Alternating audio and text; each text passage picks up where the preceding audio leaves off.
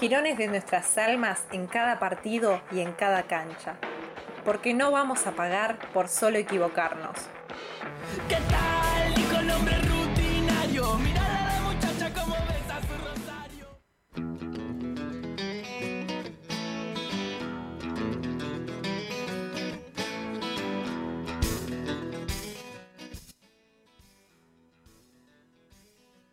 Y seguimos al aire de Radio Estación Sur 91.7. Acabo de pegarme el cagazo de mi vida porque me cortaron la luz. Duró pocos minutos, por suerte me cortaron la luz justo cuando estaba la canción, así que muchas gracias por eso. Eh, Pero, bueno, ¿me escuchan? perdón, porque yo tenía, estábamos en las malas porque a Vale se le había cortado la luz, a mí no me funcionaba el micrófono. Sí, por favor. ¿Me escuchan bien? Sí, te escuchamos bien. Cosas que pueden pasar, ¿viste? Pero bueno, eh, esperemos que esta empresa de luz deje de cortarme la luz todos los días, por favor, porque la estoy pasando como el culo. ya que estamos en la virtualidad, no me podés cortar la luz ahora, querido. Eh, bueno, dicho esto, vamos eh, a los que nos compete, que es la columna de deporte y ambiente. Y bueno, May nos va, no va a estar hablando nuevamente de, de la laguna de Rocha, eh, donde quiere poner su predio, así que te lo dejo, May, todo tuyo. Gracias por la presentación, Valen. Buenísimo que volvió a la luz. Se dio toda una, serie de, sucesos en el medio de la canción, pero todo llegó a estar ahora al aire comentario de Radio Estación Sur, así que hermoso. Como bien comentabas, el 11 de mayo, es decir, ayer, fue el día de los parques y las reservas naturales bonaerenses Aprovecho esa efeméride más que todo para traer este tema a discusión. El, eje central de la discusión es, bueno, la relación entre las instituciones deportivas y el ambiente en muchos casos. Y quizás para ejemplificar eso es que traigo, valga la redundancia, el ejemplo de Racing en Laguna de Rocha, cosa que voy a desandar a lo largo de este espacio radial. Pero quizás para arrancar trayendo algunas preguntas, como siempre acostumbro, ¿Qué relación pensamos que hay entre las instituciones deportivas y el ambiente o por qué pensamos que existen relaciones? Bueno, convengamos que la mayoría de los casos hablamos de relaciones problemáticas, no hablamos de instituciones deportivas yendo a predios naturales a hacer el bien del ambiente, hablamos justamente de problemáticas ambientales en las que se ven inmiscuidas instituciones deportivas. Entonces, por eso es un problema y por eso lo traemos a la mesa de la No se mancha. Básicamente, pues sabemos que hablamos de negocio cuando hablamos de deporte y también porque muchas instituciones deportivas fundaron sus instalaciones en un montón de lugares en los que no se llevó adelante determinados estudios de impacto ambiental, por ejemplo. Y este es el caso que vamos a abordar ahora cuando hablemos de Laguna de Rocha. Quizás para arrancar estaría bueno historizar un poco cómo llegan esas tierras eh, a manos de Racing Club de Avellaneda, porque nada surge del aire. Y también traer de nuevo un comentario siempre cuando hablamos de la problemática de las tierras o esto, las tierras como negocio, que es siempre tengamos la pregunta en la mente de cuáles tierras son tomadas, cuáles tierras no son vistas como tomas, cómo nos venden las cosas los medios de comunicación, por qué algunas tomas se desalojan, por qué empresas pueden hacer tomas en terreno. Bueno, eso es una pregunta que tenemos que tener siempre latente cuando hablemos de una problemática como lo es la tierra. Quizás para empezar, arrancando un poco en la contextualización de cómo es que llegan estas tierras de manos de Racing, decir que todo esto empezó en el 2009 y no me parece un dato menor porque estamos hablando de más de 10 años de resistencia de los vecinos y las organizaciones ambientalistas y sociales que viven en Esteban Echeverría, que ahora voy a comentar por qué se resisten a estas obras edilicias que quiere hacer Racing en ese predio. Pero bueno, la cuestión es que en el 2009 eh, a Racing y a Boca se le ceden un total de 64 hectáreas en un terreno que es un humedal. En este contexto en el que venimos discutiendo mucho también la importancia de los humedales por todo lo que significa la biosfera que está en ese lugar, al margen de eso se le ceden esas 64 hectáreas en el 2009, pero estamos hablando solamente de Racing porque Racing es el único de los dos clubes que avanza constantemente en la presentación de proyectos para seguir construyendo ahí. Es decir, eh, Boca quizás es una retirada un poco más ordenada o está pensando algo en otro momento, pero Racing sí está insistiendo desde el 2009 en adelante en poder avanzar con la construcción de ese predio que no está de más decir, es bastante ostentoso y de hecho después pensaba mencionar algunas aristas de las cosas que se quieren hacer en el lugar, incluso diciendo que no van a modificar el ambiente cuando sabemos que son imposibles porque eso hay aspiraciones bastante ostentosas. La cuestión es que Racing a partir de ahí tiene 32 hectáreas eh, en un humedal, en un lugar que es una reserva natural y que no puede ser modificado por la mano humana ni por ninguna actividad humana, porque eso cambiaría todo cuanto se produce y vive y se genera y está ahí. La cuestión quizás para traer y empezar a analizar las problemáticas que implica el estar construyendo algo en una reserva natural, que de nuevo, dicho sea de paso, no es una casita, estamos hablando de una gran construcción, me parecía interesante quizás dividirlo en, en dos subgrupos, que el primero es el que venía mencionando recién, que es el que habla de la destrucción de la biosfera del espacio, digo, el impacto ambiental directo en la flora, en la fauna, en toda la diversidad que es identitaria de un lugar como un humedal y que se va a ir al carajo si construimos un predio gigante. Y por el otro lado, me parecía interesante también traer eh, el impacto más directo hacia la vida humana, por, así decirlo. Y digo más directo de una forma bastante vulgar, porque sabemos también que todo lo que impacta al ambiente impacta a la vida humana, pero al margen de, de esa diferenciación, hay modificaciones en los lugares naturales que impactan directamente a la vida humana. Y esto es lo que traen los vecinos y las organizaciones civiles y ambientales de Echeverría, que lo que plantean es que el construir un predio deportivo, un polideportivo como el que propone Racing, claramente, además de destruir todo el lugar, termina por anular la función esencial que tiene ese humedal para la vida humana cercana que es que es un regulador hídrico y oxigenador del espacio, sin el cual, de todos los terrenos aledaños que hay a ese humedal, hablaríamos de inundaciones. Entonces, lo que vienen a plantear los vecinos es que básicamente el barrio 9 de abril estaría tapado de agua si se empieza a avanzar en esas modificaciones. Y lo que vienen a plantear también los vecinos es que, oh, qué casualidad, los barrios que se taparían de agua son barrios populares. Entonces me parece que hay un montón de cosas que discutir cuando se quiere avanzar en la modificación de un lugar natural, como lo es em, la Reserva Natural de Laguna de Rocha. Quizás para ir mencionando, y ya deseo la, la palabra Mir, me parecía interesante también traer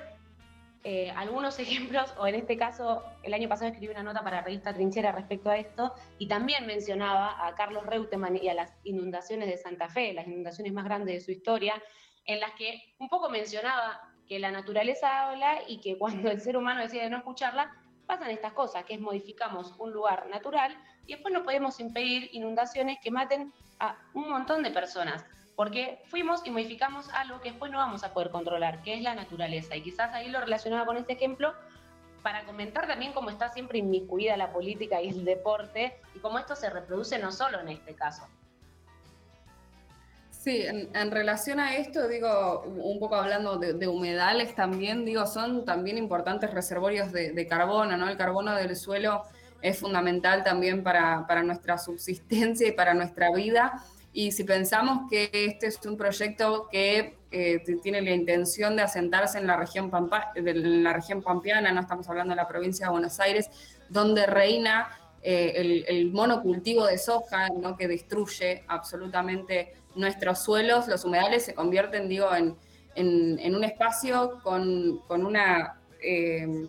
con una biodiversidad eh, y, funciones ecosistémicas que, son vitales para, para, nuestra vida. Y después, digo, también me parece interesante poder discutir esto a la luz de otro problema que quizás hemos discutido en, esta columna que tiene que ver con el acceso a la tierra, ¿no? En, en una Argentina que es gigante y es enorme, donde hay un montón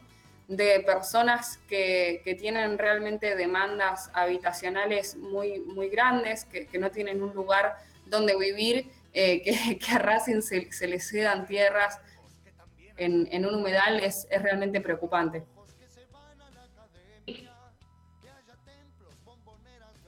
Yo ahí quería mencionar algo que, si no me equivoco, eh, antes esto eh, también iba a ser de boca, ¿no? Como que estaba ahí entre Boca y Racing. Sí, tal cual. Son 64 hectáreas divididas entre Boca y Racing, pero el club que sigue insistiendo en avanzar es Racing. De hecho, de la mano con eso, eh, fue frenado el avance de, Racing hace mucho tiempo por la movilización de vecinos y activistas que lograron poner una orden cautelar, una cautelar que estuvo vigente hasta el 2019 para que no se avance en eso. Pero en el 2019, cuando caduca la vigencia de esa orden cautelar, Racing no vuelve un solo paso para atrás, sino que decide avanzar. Por eso es lo problemático también de que más de 10 años después sigamos discutiendo esto cuando hay un montón de organizaciones ambientalistas. De hecho, en la No se mancha hemos entrevistado el año pasado a compañeros de organizaciones ambientalistas de Laguna de Rocha que vienen planteando la necesidad de que se eche para atrás directamente este proyecto. Y si no, preguntémonos cómo es que creemos que no se va a modificar un ambiente si construimos un edificio de 3.500 metros. ¿Cómo creemos que no vamos a modificar un humedal si construimos cinco canchas? Digo, tenemos miles de etcétera cuando leemos el proyecto que propone Racing de lo que quiere hacer para decir lisa y llanamente, nosotros sin saber quizás nada de ambiente, quizás nada de arquitectura, sabemos que el espacio se va a modificar, la vida que está ahí se va a modificar sí o sí si se llega adelante un proyecto así. Porque, ¿qué es más natural que un predio de alto rendimiento? Y todo lo que está ahí directamente es más natural que construir un predio de alto rendimiento inmenso. Entonces me parece que no es menor seguir poniendo el ojo en esto. Y con, esto claramente la no se mancha. Nunca estamos criticando a Racing por criticar a Racing ni al hinchas de Racing. Digo, me parece que todo la, línea central de, esta columna es ejemplificar cómo es el, deporte, es un espacio de poder desde el cual se terminan ejecutando este tipo de acciones que son las que atentan contra el ambiente en este caso, o en lo que a mí me respecta a discutir, y me parece que eso es lo interesante, no, no solo para no hacer hincapié puntualmente en esto, sino porque sabemos que hay un montón de ejemplos, que no es lo único que sucede. Bueno, pero también para traer algunos datos quizás más de contextualización histórica y mencionar algunos componentes también por los que señalar que lo que viene haciendo la academia está bastante mal, no solo en relación a todo lo que hablamos recién del impacto ambiental, del impacto en la vida de los vecinos, de los ciudadanos, de los barrios, de toda la comunidad que compone este ambiente que estamos describiendo, lo problemático en realidad acá, que es lo que plantean los vecinos y todas estas organizaciones ambientalistas, es que cuando se enteraron el año pasado que se iba a volver a avanzar con este proyecto, luego de que se, de que se haya caído la orden cautelar, se lo enteraron por la página web de Racing. La página web de Racing publica de una forma muy bizarra el agradecimiento de que van a avanzar en la construcción de un polideportivo en un lugar bellísimo, e incluso tirando unos agradecimientos medio ahí camuflados, pero que a mí en particular me parecían interesantes y de hecho muy necesarios de mencionar, porque hay que traer algunos nombres también, porque las cosas no suceden mágicamente. Entonces quizás eso, para poner algunos nombres, si bien el club se comprometió en su momento a trabajar en conjunto con el organismo provincial de desarrollo sostenible, digo, con el municipio, con toda la comunidad, con todos los vecinos que se organizan, eso no fue así. Y esa es la parte que nosotros tenemos que traer desde la comunicación y es levantar las declaraciones de todas las personas que habitan ese espacio y que dicen esto no fue así y de hecho los medios están levantando cosas que no sucedieron, nunca se charló con nosotros. Entonces, para empezar a puntualizar en nombres, el intendente Fernando Oray no convocó a los miembros que tenía que convocar de las organizaciones ambientalistas a revisar el informe para presentarlo, informe que después es donde respaldan el hecho de avanzar en esa construcción y que dicen que tiene la participación de toda la comunidad. Bueno, vamos a desmentir eso, no tiene la participación, dice la comunidad del lugar, me parece que eso es lo que tenemos que realmente apuntar, escuchar a las personas que están en esos lugares. Dicho informe que presenta Fernando Oray pone, bueno, el supuesto aval de toda la gente feliz y contenta porque sea un polideportivo en un humedal, que no me parece menor y no lo voy a dejar de repetir porque me explota la cabeza, mágicamente ese informe de justicia que lo aprueba y acá me parece que también hay que nombrar el rol central que tiene Julio Alac como ministro de Justicia y Derechos Humanos bonaerense, que dicho sea de paso también es hincha de Racing, y que en ese comunicado en el que Racing hace que la comunidad se entere que se va a avanzar o se quiere avanzar en ese proyecto, le dan el agradecimiento a un gran amigo, socio hincha del club, no dicen el nombre, sabemos que es Julio Alac, o por lo menos creo que se cae de Maduro, porque es también quien pone la firma, así que eso para contextualizar más el panorama y que podamos entender también de esta forma, porque después nosotros podemos discutir también nada, Racing le llegan estas cantidades de hectáreas, discutamos el trasfondo de eso, pero ahora Racing las tiene, quiere hacer algo, podemos discutir muchísimas cosas, frenarnos en un montón de puntos, pero claramente el manejo que hubo de la información en todo momento, cómo se excluyó a las personas que vivían en el lugar, eso ya habla de una forma de construcción. Una forma de construcción que claramente, directamente al ambiente, porque uno de los planteos que hacen los vecinos es, no se presentó nunca un informe de impacto ambiental.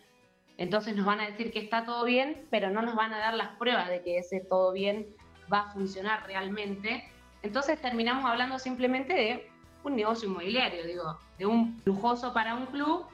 que va a ir y arrasar con todo lo que hay y todo lo que vive en el espacio sin siquiera o con la impunidad por ser un club reconocido en la Argentina, que es la parte que nosotros tenemos que discutir del deporte y el poder, por ser un club reconocido en la Argentina y ser una institución de tanta antigüedad como Racing Club, va por la construcción de un predio deportivo en un humedal sin siquiera presentar un informe de impacto ambiental, lo cual es una locura. No, no pasa en, por cualquier cosa. Está el deporte metido ahí, está la visión cultural, hay un montón de cosas que son importantes por las que siempre nosotros de la No Se Mancha nos interesa discutir el deporte. Pero bueno, quizás como más a modo de síntesis también y para ir cerrando toda la, idea de lo que traía, obviamente,